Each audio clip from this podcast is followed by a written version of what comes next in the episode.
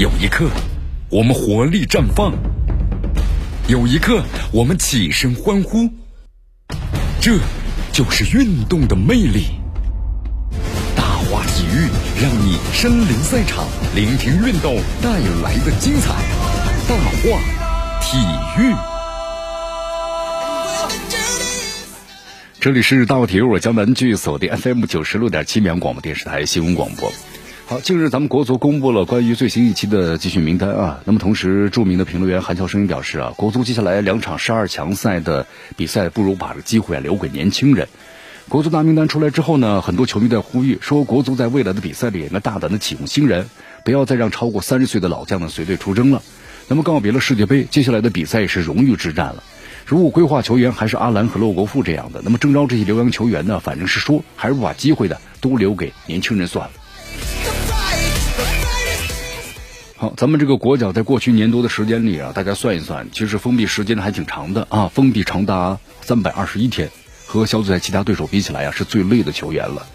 哎呀，但是很遗憾呢，这个累呢没有达到一定的效果呀。从二零二一年的一月二十三号到二零二二年的二月二十四号，国脚们在国家队封闭的这个时间呢，加起来共二百三十八天，联赛封闭的时间呢是八十三天，那么加起来共计三百二十一天，三百九十七天里，你看算一算，占了是百分之八十一。三百二十一天里啊，国脚们全部都在封闭的环境下的训练或者比赛。我们说与世隔绝啊，其中有近一百二十天的时间在国外。在国外的时候呢，国脚们基本上是三天进行一次核酸检测啊。那么进出国门呢，经常抽血。那国内外呢，加起来核酸检测要近百次了。飞行距离呢，几乎会绕地球一圈啊，从一个封闭圈进入另外一个封闭圈，所以压力还是蛮大的。那么剩余的时间里呢，留给联赛冬训和备战的时间呢，差不多就是一个月到四十天吧。那么剩下的三十多天呢，一直飞，对吧？啊，同时时间也被切割了，很零碎。可以说一年多的时间里吧，他们的精神呢也没有直接放松过，因为一直都在比赛。由于没好好休息，所以他们的注意力啊越来越难以集中啊。当然，这不是最后输球的理由啊。好，和同组的对手比起来呢，确实感到有点疲惫。越南队在二零二一年五月七号之后没有联赛了。那么十二月份的时候呢，国家队在新加坡打了这个。啊，铃木杯还有东南亚的锦标赛，二十天之内打六场比赛。那么在和咱们中国队比赛之前呢，有了较为系统的战术磨合。那么日本的联赛一直在正常进行。澳大利亚呢，给了国家队五个月的时间。好，在昨天呢，咱们国足呢就结束隔离了，休息一周之后啊，三月三号他们将重新在海南集结，备战的最后的两场十二强赛。哎呀，这个国足特别是在春节期间，你看看。啊，输给越南队之后的话呢，也迎来了这个球迷们的一阵唾骂呀，整个的一个声誉或吸引度降到了最低点了啊！要不是之后咱们的女足获得了这个亚洲杯的冠军，可能中国的足球又进入一个最最最最最最低谷的状态了啊！其实这样对咱们中国的整个足球的发展肯定是不好的。我们说，只有好的成绩呢，你才能够吸引更多的这个孩子们呢喜欢足球，喜欢这个项目，有更多人的参与，这个项目才会逐渐的发展起来。你人数越少的话，你不可能啊有多好的这个成绩。特别对于集体项目更是这样啊，个人项目还好一点。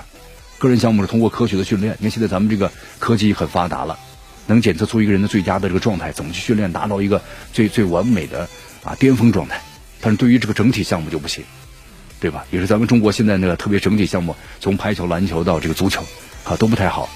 啊，都有这方面的一些一些问题所在。好，我们再来关注一下咱们这个。各个俱乐部的情况。呃，昨天最新消息啊，呃，上海上海港呢有意引进是包括艾克森在内的广州队两名规划这个国脚球员。那么另外一名呢，正值当打之间的啊，我们说这个广州队的国脚。你看呢，上海海港还要引进这个徐新啊，加强中后场的我们说强烈对抗。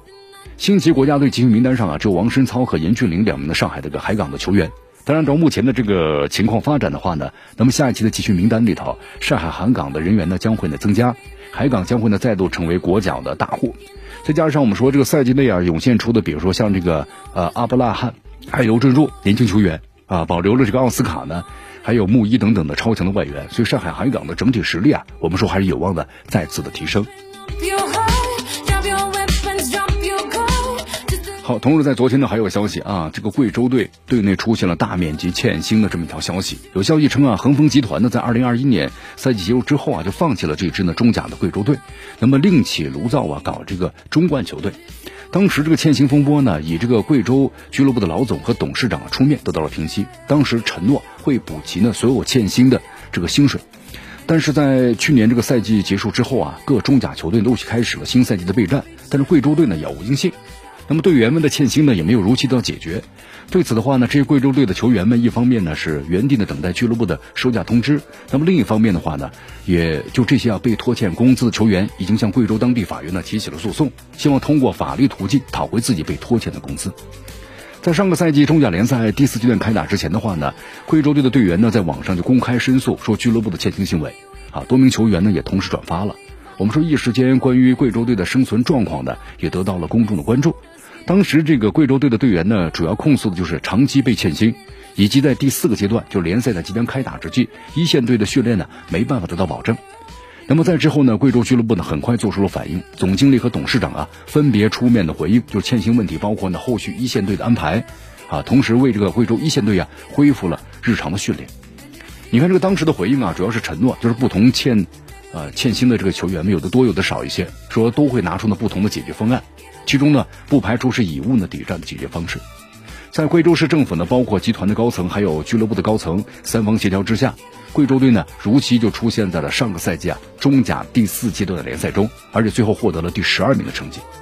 你看，原本以为这个贵州队的问题啊都得到解决了，但是没想到啊，直到赛季结束，球员们也没有收到呢承诺要补偿的欠薪。打完最后一场比赛之后呢，球员们纷纷离开了赛区回家休息。但离开之前，这俱乐部呢和教练组没有公布就新赛季啊备战的收假时间，就是更多呢啊对如何何时来兑现这个所签的工资。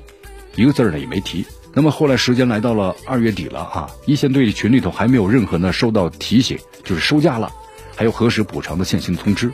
一线队合同到期的球员呢，已经在重新找队了。那么有合同的这个球员们呢，也是像热锅上的蚂蚁，心里没底儿啊。